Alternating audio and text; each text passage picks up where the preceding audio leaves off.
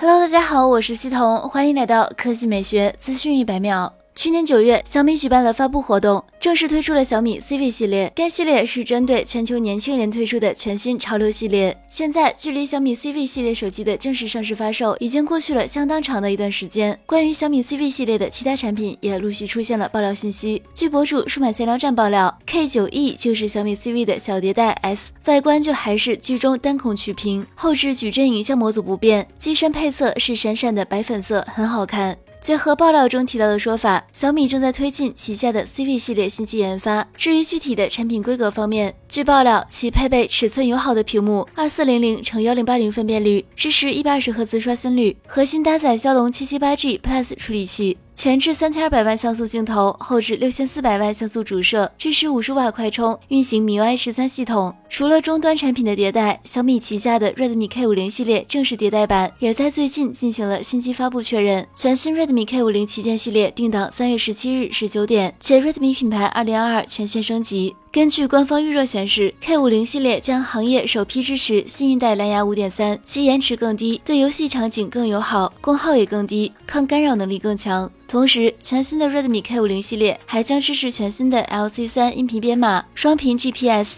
NFC 红外遥控、X 轴马达等。外观设计上，其采用纳米级精度、细如发丝的一比四百的光刻技术，通过 3D 建模在平面中展示丰富立体的层次感，带来五彩斑斓的黑。散热方面，其采用了电竞版同规格材料，新一代不锈钢 VC，面积达三千九百五十平方毫米，主板覆盖面积高达百分之七十二，T 型结构，热路更合理。原神实测显示，其一小时测试数据为五十九帧，机身温度为四十六度。同时，官方。信息确认，K 五零宇宙将带来天玑双旗舰，包括全球首款天玑八幺零零，全球第二款天玑九千新机。好了，以上就是本期科技美学资讯一百秒的全部内容，我们明天再见。